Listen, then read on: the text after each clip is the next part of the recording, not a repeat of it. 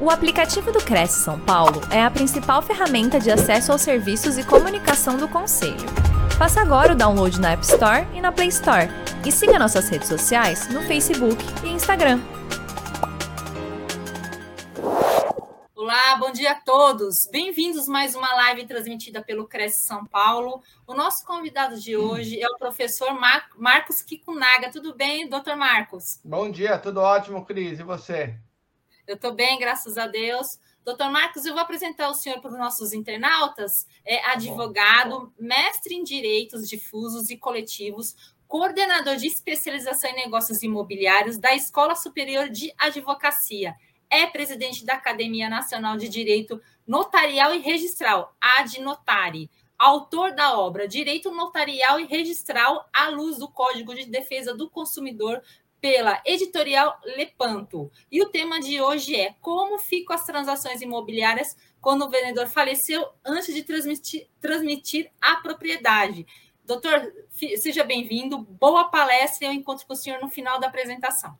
Tá bom. Obrigado, minha querida. Obrigado a todos. Obrigado pelo convite de participar dessa honrosa palestra, né? Na verdade, é um bate-papo com os nossos amigos corretores de imóveis é, profissionais dedicados a, na realização dos negócios. Então, como eu sou coordenador de uma especialização em negócios imobiliários da ESA, a gente está chegando na terceira turma é, dessa especialização. É um sucesso essa especialização, justamente por quê?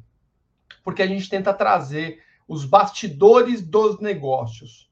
E a gente conversa muito com empresários do mercado, corretores de imóveis, gerentes de imobiliárias, para a gente poder, evidentemente, é, é, saber as dificuldades, conhecer o, os anseios dos profissionais desse mercado tão pujante, né? Que são os corretores de imóveis. Eu tive a oportunidade, a, a grata é, satisfação de ser gerente comercial de uma incorporadora grande em São Paulo. Na época não era tão grande, mas era uma incorporadora mediana. Fui gerente comercial por dois anos, Trabalhei com muitos corretores, vivi com eles as dificuldades é, é, é, do corretor de imóveis. E a gente tem que lembrar que o corretor de imóvel na planta ele tem um perfil, o corretor de imóveis é, é, de terceiros, né, prontos, tem um outro perfil, né?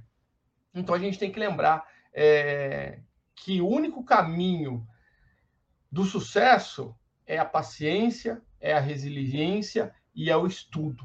Né? É, esse empenho no estudo é muito importante. Por quê? Porque o corretor de imóveis, quando ele vai é, é, formatar um negócio imobiliário, ele precisa conhecer os detalhes. Porque é, no negócio imobiliário tem muitas variáveis. E uma dessas variáveis é justamente o falecimento do vendedor, né? E a gente pode até falar, o falecimento do comprador também gera é, problemas. Então a gente tem que saber como é que nós vamos lidar, como é que o, o corretor de imóveis deve lidar com essas situações. Morreu, negócio está acabado? Negativo. Não, senhor. Né? É, é, muito importante que você saiba. Negócio realizado, negócio formatado, teoricamente não havendo nenhuma cláusula condicional para este negócio, o contrato ele vai ter uma natureza definitiva, vai ter uma irretratabilidade natural no contrato. Ah, é, precisa nos contratos ter a cláusula de irretratabilidade? Não. É da natureza dos compromissos de compra e venda. A gente está falando de compra e venda, né? É, é da natureza do compromisso compra e venda a irretratabilidade, né? E, consequentemente, a irrevogabilidade do contrato. Diferente a situação onde se celebra uma promessa de compra e venda, contrato de natureza preliminar, a gente pode falar de pré-contrato, a gente pode falar de um contrato condicionado a um evento futuro e incerto, né? Como, por exemplo, a venda de uma casa para aquisição de outra casa. né? Aquelas, aqueles negócios casados. Olha, eu só vou poder comprar essa casa se eu conseguir vender a minha casa em tanto tempo. Só vou conseguir comprar a tua casa se eu conseguir terminar o inventário do titio, que eu vou receber lá um valor e desse valor eu faço o pagamento da casa. Então, assim, a gente tem que tomar cuidado com esses contratos condicionados, né? E por que, que a gente precisa tomar cuidado com esse tipo de contrato? Justamente por conta da, do efeito jurídico, que é o cancelamento do contrato sem culpa de ninguém, se não ocorrer aquele evento futuro incerto. Então, a gente tem que tomar bastante cuidado com isso. Para a gente começar a trabalhar uh, esse tema, fundamentalmente na compra e venda, a gente faz uma introdução aqui. A gente precisa dividir as coisas, né? Dividir os momentos do negócio. O negócio realizado foi com pessoa viva ou já foi com a pessoa falecida? Isso é super importante. Traçar o momento do falecimento é, do contratante para a gente poder compreender. Então, quando você realiza o negócio com pessoa viva e posteriormente ele falece, a situação é uma. Quando a pessoa já faleceu e a família quer realizar o negócio, aí é outra situação. Então a gente tem que tomar cuidado. Então vamos começar a trabalhar com negócios com pessoas vivas. O que, que é importante a gente saber? É importante a gente saber se o negócio ele foi um negócio de execução imediata, se o negócio foi um, uma operação de execução continuada, ou se aquele negócio foi é, feito de forma diferida. Pelo amor de Deus, não vamos começar com o juridiquês, né? Só que isso é importante para o corretor. O que é considerado um negócio de execução imediata? É a compra e venda toma lá da cá, né? É aquela compra e venda em que você faz a operação, já vai é, é, para a escritura pública ou para o instrumento particular com financiamento, já assina, já troca a chave, já entrega a posse para o comprador, já recebe o dinheiro e assim por diante. Ou seja, a gente tem que lembrar que nessa hipótese de toma lá da cá, né, é, da compra e venda, você já resolve tudo. Então, no negócio de execução imediata, eu tenho a transmissão do imóvel para o comprador e o recebimento do preço pelo vendedor. Nesse momento, você já faz a transmissão da posse, já faz a transmissão das chaves para o comprador e se libera. Só que, poxa, peraí. Tem algumas coisinhas na compra e venda de execução imediata que ficam para o futuro. Não é verdade? É. Por exemplo, o registro da compra e venda. No momento da escritura de compra e venda, da escritura pública de compra e venda, ou do instrumento particular de compra e venda, que são aquelas hipóteses em que o, o imóvel ele tem valor menor que 30 salários mínimos, né? No momento da troca de dinheiro pelo bem, o registro fica postergado, porque você vai dar entrada no registro, vai pagar o, o imposto de transmissão, que é o ITBI, e só lá na frente você vai receber esse imóvel registrado. Você, vendedor, vai ter a certeza que a propriedade foi transferida e o comprador também vai ter a segurança que a propriedade foi adquirida. Isso aí tem um detalhe interessante, né? Por que, que essa questão é importante do, do registro da compra e venda?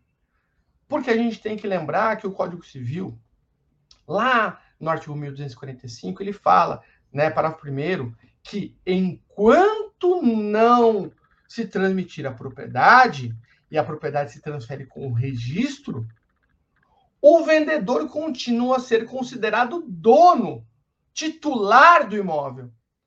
E qual que é a repercussão disso? A repercussão disso é um eventual inadimplemento de encargos do imóvel.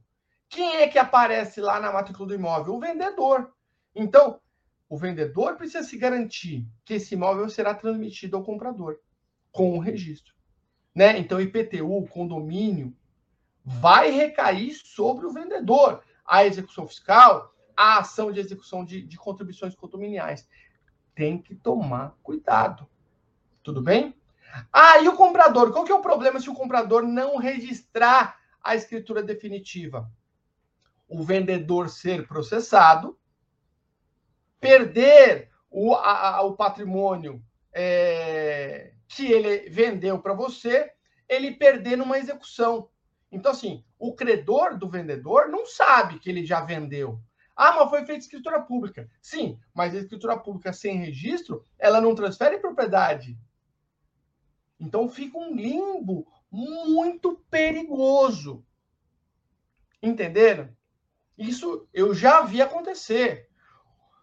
O comprador não registrou. Ah, mas era caro. Ué, mas você vai fazer uma operação e vai se enforcar e não vai reservar o dinheiro da, da, da escritura, do imposto e do registro? Realmente, isso é muito perigoso. Então, você, corretor, tem que tomar muito cuidado com isso. Na hora de fazer essa conta, ah, quanto custa o imóvel? Custa 500 mil. Mas já faz uma previsão para o comprador dos custos documentais que ele vai ter. Ah, mas eu quero correr o risco. Então, pega uma declaração do comprador que você orientou que o, sujeito vai correr o risco de não registrar. Por quê? Porque amanhã essa culpa ela pode vir para suas costas também. Porque você não orientou. Veja, a, a, atividade do corretor de imóveis não é apenas aproximar as pessoas, é fundamentalmente concretizar negócios, concretizar negócios e orientar sobre a concretização desse negócio. Ou seja, você precisa falar, comprador, temos lá o custo do ITBI aqui na cidade de São Paulo, 3%. É, é, temos o custo da escritura, temos o custo do registro, então já separa uma graninha para que você possa fazer isso, né? Para não ter problema, tanto para o comprador quanto para o vendedor. Contratos de execução imediata.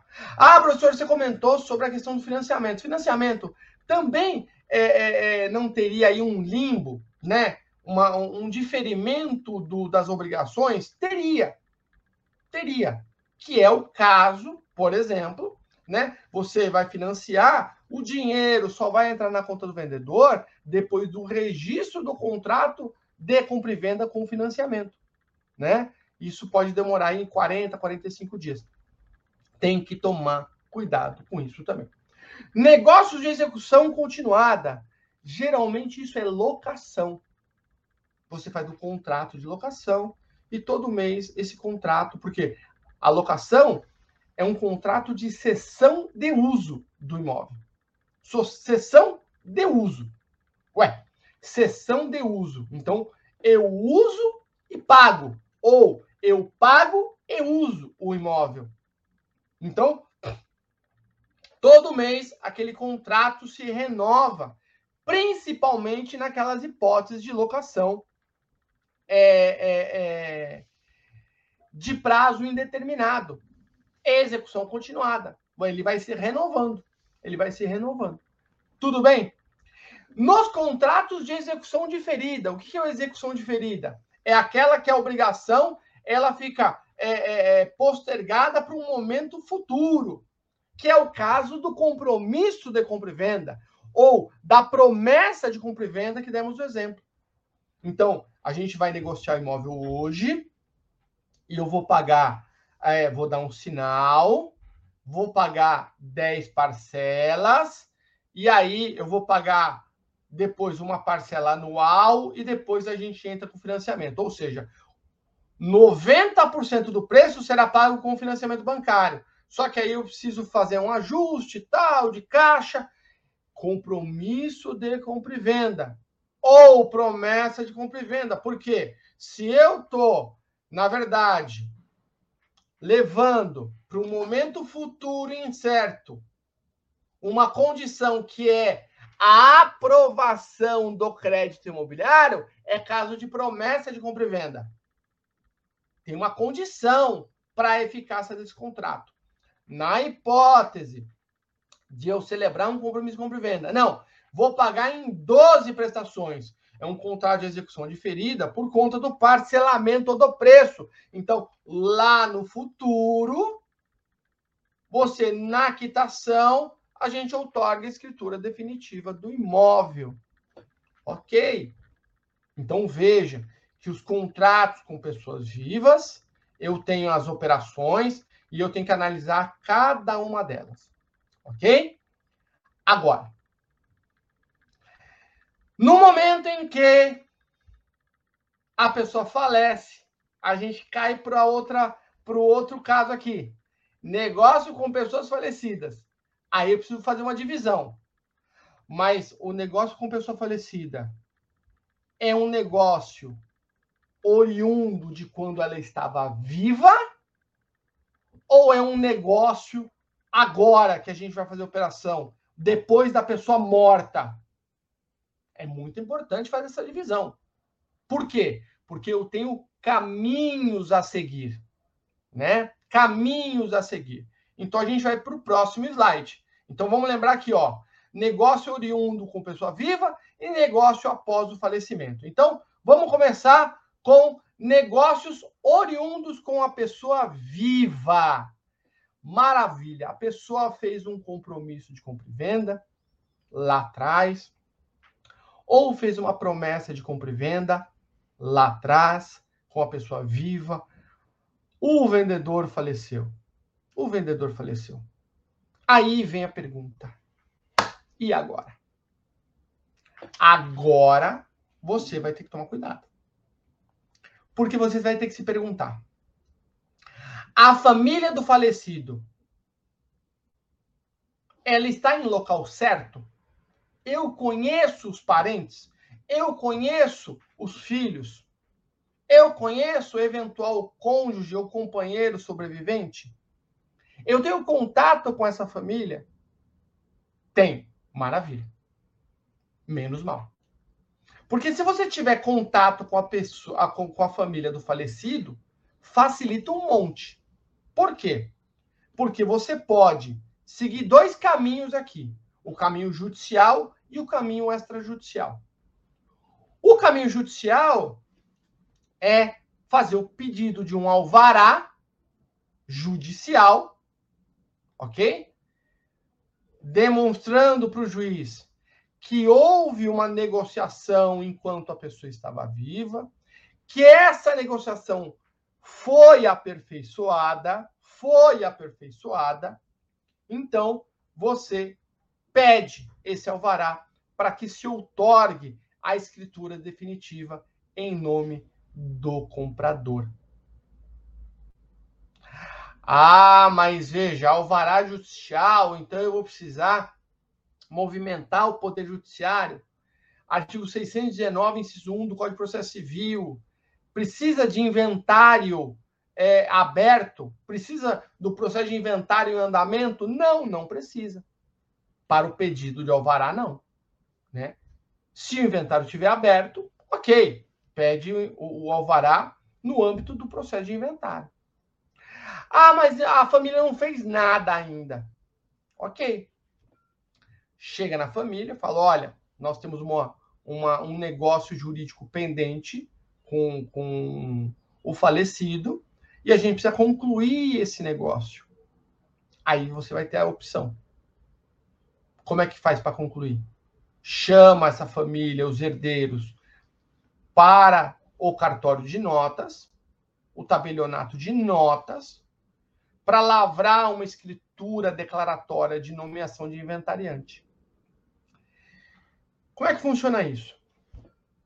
Os herdeiros e a viúva ou viúvo ou companheiro é, sobrevivente ou a companheira sobrevivente se dirigem ao cartório de notas, declaram para o tabelião de notas que houve uma operação, houve um negócio jurídico, estão nomeando um representante do espólio do falecido para que ele conclua o negócio, para que ele cumpra aquela obrigação pendente, aquela obrigação passiva.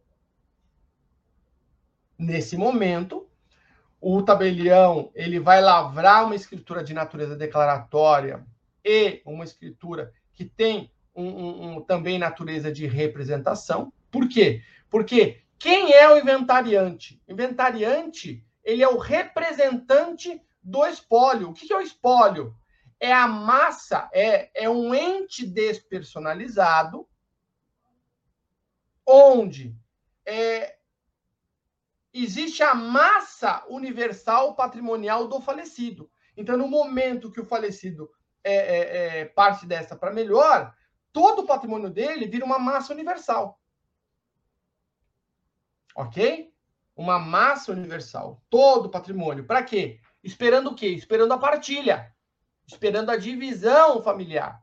Nesse momento, a família nomeia o inventariante para quê? Para que ele cumpra aquela obrigação. Ou seja, aquele imóvel, por mais que esteja no nome do falecido, você transmite direto para o comprador. Ele não entra no inventário. Você não paga imposto causa mortes desse imóvel que já foi alienado enquanto a pessoa estava viva. Então, isso aqui é muito importante, tá? Importante. O tabelião de notas é obrigado a fazer essa escritura declaratória, ok? Desde que haja consenso entre os herdeiros. Tudo bem? Tranquilo? Maravilha. Agora, vem um outro problema. E se a família, e isso é, é muito comum, aliás, muitos advogados na área imobiliária é, é, recebem esse problema, que é comprei o imóvel do fulano, tomei conhecimento no bar que o fulano morreu, só que a família sumiu. A família pegou e pegou as malas e foi embora, não falou para ninguém onde, onde, onde, para onde foi. Diferentemente do Japão, que no Japão você tem controle de domicílio das pessoas, no Brasil você não tem controle de domicílio, né? Então é muito difícil. Ah, mas hoje tem rede social, tal. Sim, auxilia na busca das pessoas, mas nem sempre você consegue. Nessa hipótese que a família estiver em local incerto ou a família for desconhecida, você vai ter duas situações. O contrato que você celebrou com a pessoa viva foi quitado? Porque se esse negócio foi quitado, você tem dois caminhos para seguir o caminho da adjudicação compulsória na esfera judicial ou na esfera extrajudicial. Então, você vai apresentar o, o, o, o compromisso de compra e venda, o contrato concluído, a quitação das suas obrigações, eventual notificações, cartas para a família do falecido, que não foram respondidos, ou até mesmo para o próprio falecido em vida, para ele é, outorgar a escritura, e ele acabou não outorgando essa escritura. Tudo bem? E aí você ingressa com ação judicial de adjudicação compulsória ou na via extrajudicial, conforme a permissão dada lá no artigo 216b da Lei 6.015 de 73. Ok? É, que é uma novidade no, no, no mundo jurídico. A outra hipótese é você propor, dependendo do prazo que você tiver no imóvel, você ingressar com pedido de uso capião, o pedido de aquisição originária desse imóvel. E aí, analisando lá o provimento 65 de 2017 do Conselho Nacional de Justiça, CNJ, você vai perceber que lá existe um dispositivo dizendo: se você cumpriu os requisitos da usucapião, Se você tiver um contrato, um justo título, e você demonstrar que esse contrato está quitado, você pode fazer os campeão. Você não precisa da adjudicação, você faz o campeão direto. Então, essa é uma opção em que o advogado contratado para isso, porque ambos os procedimentos vão exigir advogado, seja na esfera judicial, seja na esfera extrajudicial, o advogado é que vai eleger o caminho da solução. Entenderam ou não? Isso é muito importante. A escolha do caminho para a solução. Aí você vai perguntar assim para mim, mas espera aí, Kikunaga. Como é que eu vou decidir se eu vou fazer a adjudicação ou eu vou fazer uso capião? A gente tem que lembrar que tem uma diferença gigante entre a adjudicação e o uso capião. Qual que é a diferença? É a natureza da aquisição do bem. Na adjudicação, a transferência do patrimônio, ela tem natureza derivada. Se ela tem natureza derivada de um antigo proprietário, eu preciso cumprir alguns requisitos da lei dos registros públicos, que é especialidade objetiva, especialidade subjetiva, continuidade registral, disponibilidade registral. Ou seja, o imóvel precisa estar regular. A propriedade do vendedor, quando ele transmitiu para você por contrato, essa esse imóvel deve estar regular. Porque se você ingressar com a adjudicação e esse imóvel estiver irregular, você não vai conseguir registrar a adjudicação. Aqui, Gunaga, dá um exemplo de irregularidade. Um exemplo é a indisponibilidade patrimonial do vendedor. Então, o vendedor tinha vários credores, ele vendeu o imóvel para você. Você fez o pagamento. Na hora da escritura definitiva, você percebeu que o cara morreu, aí você chegou no cartório lá, e o cara morreu, e agora? Aí você puxa a matrícula e está lá. Diversas penhoras, diversos credores disputando o imóvel. Mas você já está no imóvel lá há 10 anos. Opa, peraí.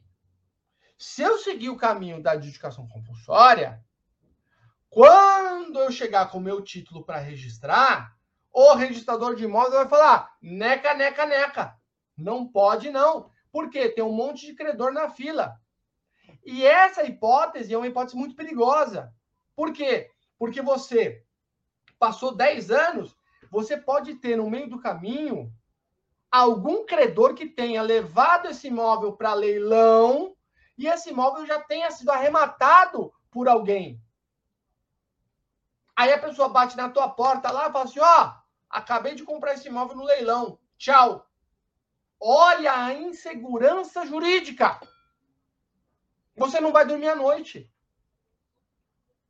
Então, é muito interessante, né? É, quando a gente ouve, a gente ouve, tem muita gente no Instagram, né? Falando, olha, se acontecer isso, você faz assim, você faz assado. Só que você tem muitas variáveis nas operações imobiliárias. Como essa. Ah, a pessoa faleceu. Ok, mas o, o vendedor faleceu com credor ou sem credor? Ele faleceu com dívidas ou sem dívidas? É super importante você saber isso. Então, muitas vezes, o vendedor é, ele alienou, mas ele alienou a propriedade na sua integralidade? Não. Ele me vendeu um pedaço de barraco. Então, tinha lá um terreno que ele era proprietário. Aí ele falou: Ó, vou vender esse canto aqui, 10 metros quadrados, vou vender, você faz seu barraco aí. É caso de adjudicação compulsória? Claro que não. Ele não poderia ter vendido parte ideal do terreno sem desdobrar antes. Ué, mas um terreno de 10, mil, 10 metros quadrados? não atinge o mínimo permitido para desdobro, que é 150, pela Lei 6766-79. Tem município que a metragem para desdobro é maior que 150. 150 é o mínimo que a lei federal exige. Ah, mas ele vendeu 10 metros, fiz meu barraco. Eu quero meu barraco. Então, veja, não é caso de educação, é caso de uso capião. Por quê? Porque o processo de uso capião, ele passa por cima da lei urbanística. Ele visa a propriedade. Antigamente se fazia muito isso, né? A pessoa tinha um, tinha um terreno lá de 10 mil metros. Aí ele vai vendendo pedacinho por pedacinho para todo mundo. Aí todo mundo fica na irregularidade. Então, são situações é, é, é, que a pessoa que compra e a pessoa que vende, na verdade, não tem nenhum tipo de consciência sobre desdobro de imóveis, sobre a regularização de imóveis. O cara vai vender. Então, veja que o negócio imobiliário nem sempre ele está vinculado a uma regularidade registral.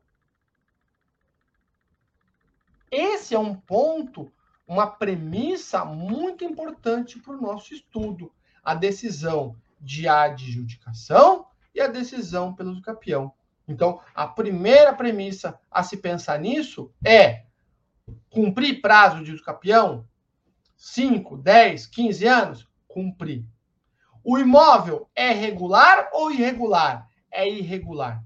Mas qual é a irregularidade? Ah, não, ele me vendeu uma parte ideal do terreno, sem desdobrar antes, sem autorização do município ou do INCRA, para poder fazer esse desdobro, essa divisão, esse parcelamento do solo. Então, olha só que interessante, tá?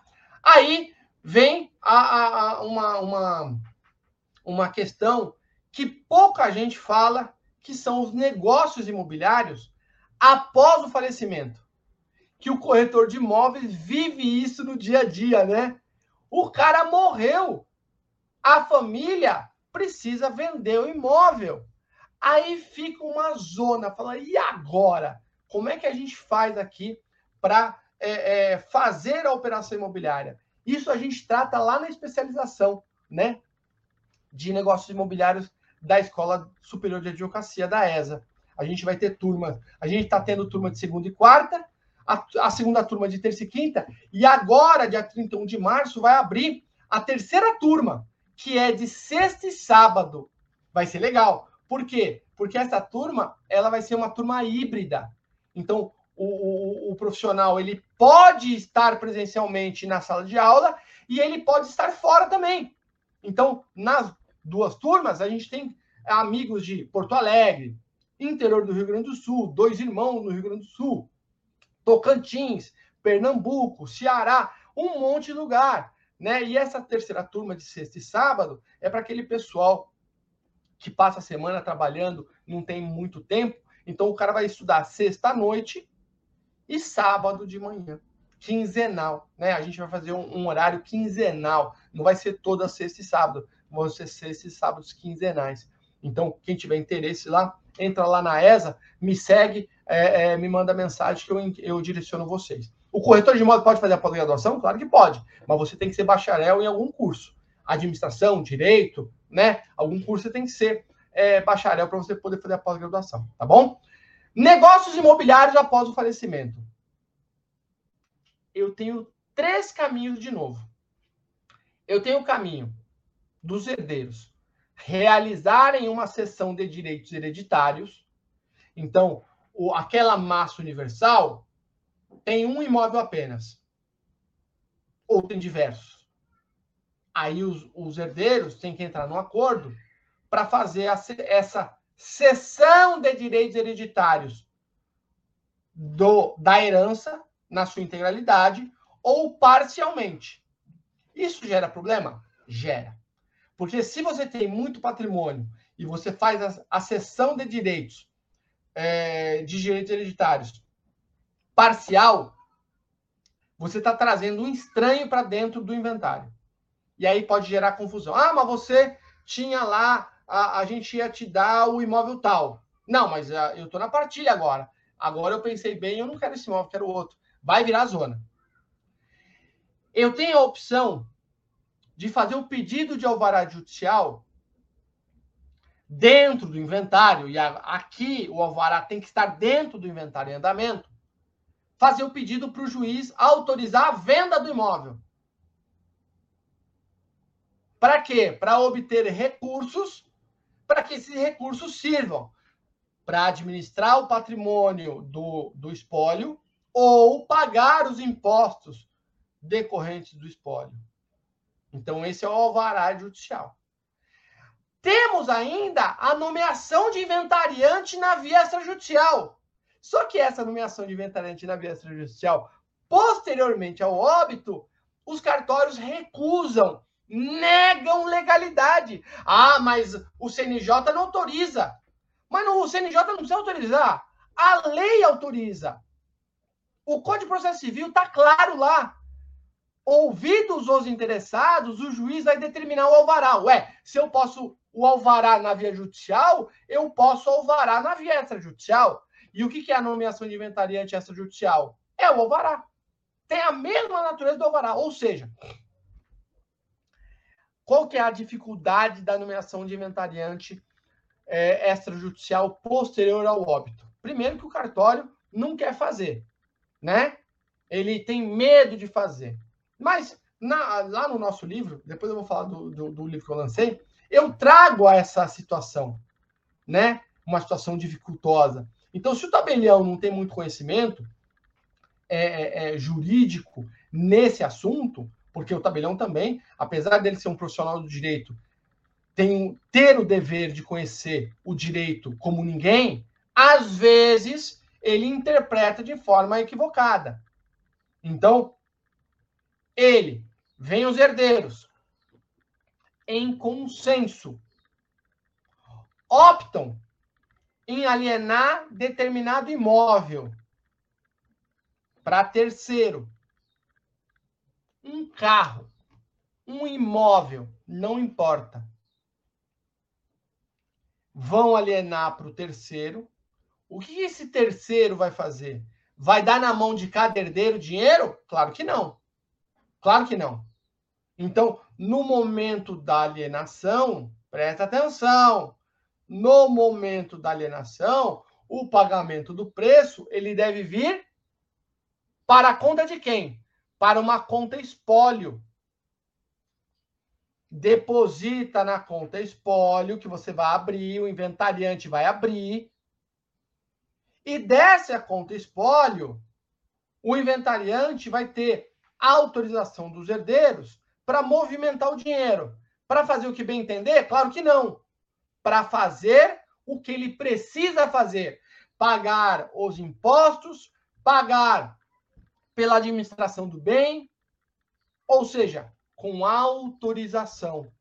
Ou seja, tudo especificado no instrumento de nomeação de inventariante.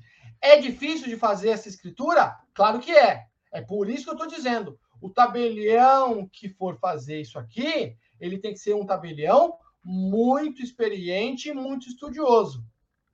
Mas dá para fazer. A lei permite, sem prejuízo algum ao espólio.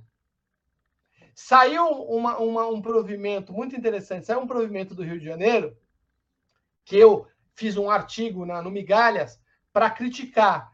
E eu fiz o artigo para explicar a teoria, e aí eu agora eu tinha que ter feito, eu já tinha que ter feito, né? O artigo para criticar esse provimento do Rio, porque o provimento do Rio permite a venda do imóvel, mas ele fala que no momento da, da, da lavratura você vai ter que pagar a integralidade do ITCMD.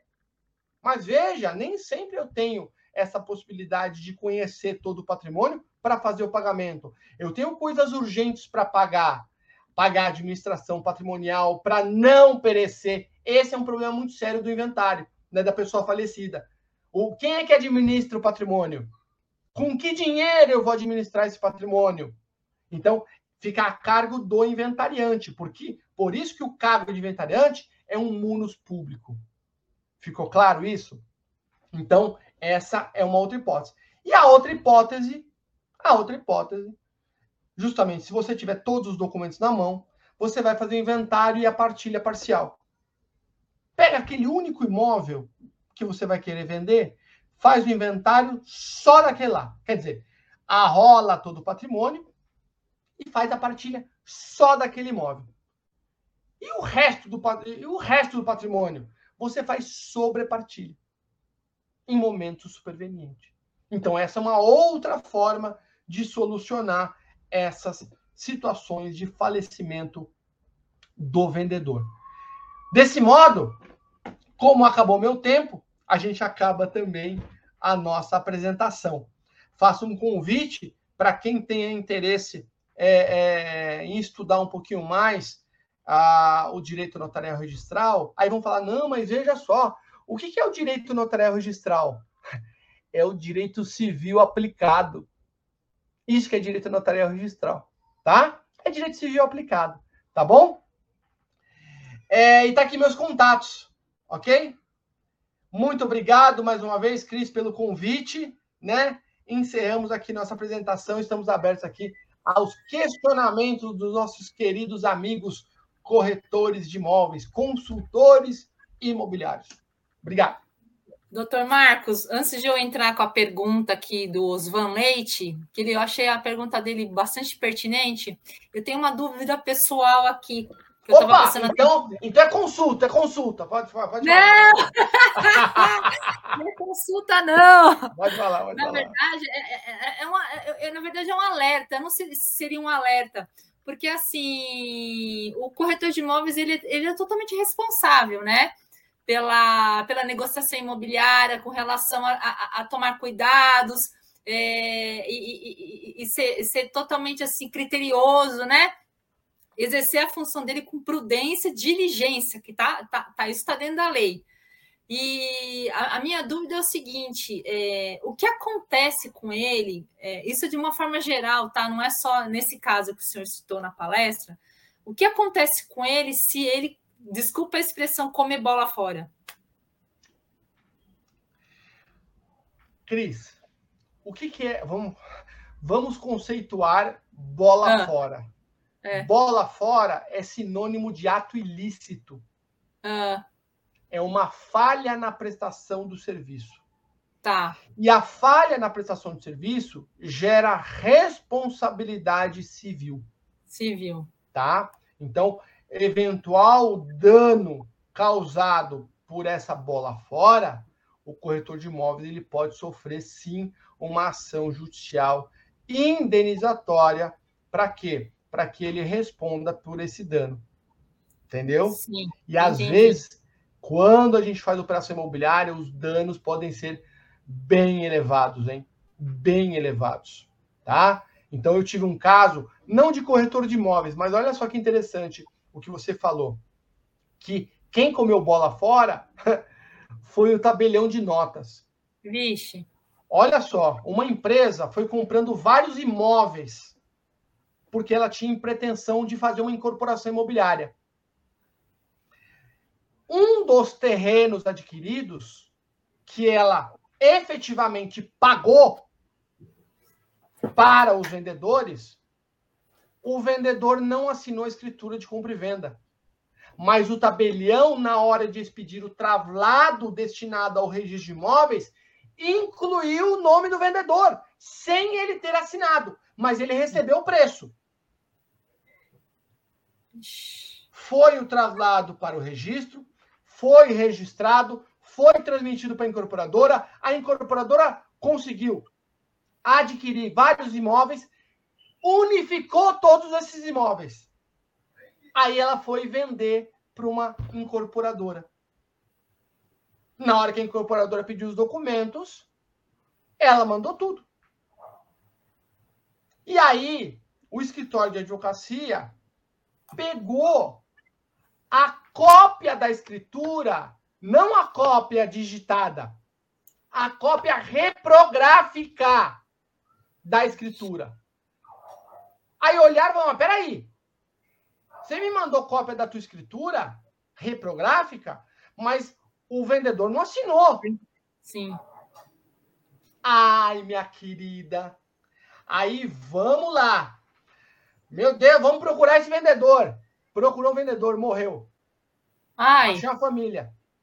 Aí a família falou: Olha, a gente não quer saber, porque a venda do, do, do, terreno foi criou um problema na família inteira, tal, não sei o quê. Perdeu o negócio, um negócio milionário. Mas eu não estou falando de um milhão de reais, eu estou falando aí de dezenas, né, de milhões por conta Nossa. do terreno bem localizado. Senhora. Aí agora o cliente ele perguntou assim para mim: posso ingressar com uma ação indenizatória contra o tabelião de notas que Pode. errou? Lógico que sim. Lógico que sim. Ah, mas passou 10 anos. Não importa. Você acabou de descobrir o problema hoje. Então, pelo princípio da teoria axionata, o prazo prescricional começa de agora. Não é da data da escritura. A lei dos cartórios fala que é da data da escritura. Mas está errado. Né? É, a, a lei dos cartórios foi feita de forma proposital para tirar dos cartórios a responsabilidade. Entendeu? Sim. Doutor, é, chegou uma pergunta aqui do Osvan Leite, gostei muito da pergunta dele. Doutor Marcos, caso o proprietário, após a negociação ou em andamento, passe a condição de incapacitação absoluta, irreversíveis, teremos analogia com causa-mortes? Não. Analogia com causa-mortes, não. Mas vamos lá. Se ele tem uma incapacitação absoluta, você tem que se perguntar duas coisas importantes né? É, em vida, no momento que ele tinha capacidade, esse vendedor, ele outorgou procuração para alguém? Essa é uma questão que eu esqueci de falar na palestra. Que às vezes ah. isso resolve. Na hora que você faz a operação imobiliária é, de natureza diferida e você já quitou o preço, você pede para o vendedor fazer a outorga de uma procuração procuração em causa própria, que pode ser objeto de uma futura palestra, Cris, é, sobre procurações nos negócios imobiliários, que é, é, um, é um, tema muito interessante.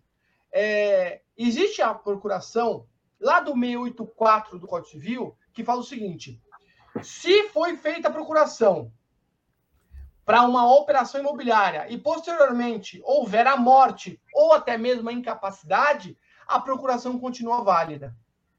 Ah, mas eu não tenho procuração. Então, o sujeito se tornou incapaz. O que, que você tem que demonstrar? Você tem que demonstrar o seguinte: que houve a quitação, ok? E dessa quitação, você vai pedir é, pra, para o juiz reconhecer essa incapacidade do sujeito e fazer a outorga do alvará para você, ok? Dá para fazer no extrajudicial? Não. Por que, que não dá para fazer no extrajudicial? Porque no extrajudicial você depende de consenso e você depende de capacidade de exercício. Artigo 215, parágrafo 1, inciso 2 do Código Civil. Então, o caminho nessa hipótese da incapacidade é o pedido de alvará direto para o juiz, né, para demonstrar é, é, essa mudança no estado da pessoa, do vendedor. Tá bom, Cris? Doutor, é... o Paulo Correia está perguntando assim, seria possível disponibilizar o material apresentado pelo doutor? Sim, né? claro, né? lógico. lógico. Claro, claro. É, é, é entrar em contato diretamente com o doutor Marcos, que ele, que ele passa é, para você, tá bom? E, doutor, eu queria agradecer a sua participação aqui na nossa TV Cresce, foi muito boa. Agradeço de coração e espero é, novas participações do senhor. Claro, estou à disposição de vocês. Só vamos é, agendar a... que a gente faz. A Suzy K mandou aqui uma dúvida. Tem uma dúvida. O meu, o meu irmão faleceu. O meu faleceu. Peraí. Tem uma dúvida, acho que faleceu os irmãos, tiveram que fazer o inventário, mas a mulher dele está doente, seus documentos estão desatualizados, identidade, RG. Eu não entendi muito bem essa pergunta, achei confuso. Possivelmente o pai faleceu, né? O pai é. faleceu, os irmãos foram fazer inventário e a e o cônjuge sobrevivente, a mulher dele, se é a mulher dele, deve ser a madrasta, né? Deve estar do, estar doente os documentos estão desatualizados, como é que faz? Vamos lá. Primeira questão importante. Se a, o cônjuge sobrevivente está doente, a gente tem que saber, ela está capacitada para fazer declarações? Ela está ainda com a capacidade de exercício em ordem? Essa é uma pergunta fundamental, né? Ela, como cônjuge sobrevivente, ela tem direitos é, é, na herança ou não? Possivelmente sim. Então, o que vai acontecer? Os, os documentos estão desatualizados. A identidade. Identidade não desatualiza, ok? É. Identidade não desatualiza. A identidade, o tabelião é obrigado, ou até mesmo no processo judicial, o, o documento sendo autêntico, mesmo vencido, ele tem validade. Então, é muito comum a CNH. Ah, mas a CNH está vencida. A permissão para dirigir está vencida. A identidade não, né? Então a gente tem que tomar bastante cuidado para saber sobre esses documentos desatualizados. Então, geralmente, o que é um documento desatualizado? É uma CND da Receita Federal, é uma matrícula, uma certidão de propriedade. Tudo isso você pede uma nova e você acaba revalidando. Né? Vamos lembrar que a CND para inventário da Receita Federal não é mais obrigatória, ok? Tanto no inventário judicial quanto no inventário extrajudicial. Porque antigamente, Cris, o que acontecia? Ia fazer inventário, exigia-se CND para tudo. CND de é. dívida tributária, CND é, é, é, é, da Receita Federal, é, documento negativo de inexistência de débito de condomínio. Gente, a pessoa morreu. Então, se não foi pago o imposto, é porque os herdeiros não tinham recursos para pagar. Se você não permite que se faça o inventário, como é que você quer que regularize a situação né, é, dessas dívidas? Então, é muito importante que a pessoa é, ela tenha essa, essa consciência, tá bom? Obrigada, viu, doutor Marcos? Obrigada de verdade. Obrigada pela participação dos internautas aqui, que começaram a surgir as dúvidas. A gente faz esse programa aqui para vocês mesmo. Muito obrigada, doutor. Eu espero Imagina. uma nova participação no senhor aqui. A gente claro. vai, vai ver um novo tema, é, alguma outra dúvida dos corretores de imóveis, porque sempre é muito válida aqui a sua participação. Claro, não tem a dor. Estou à disposição. Obrigada, gente. Obrigada a todos. Tchau, doutor. Marcos. Tchau. Até breve. Thank you.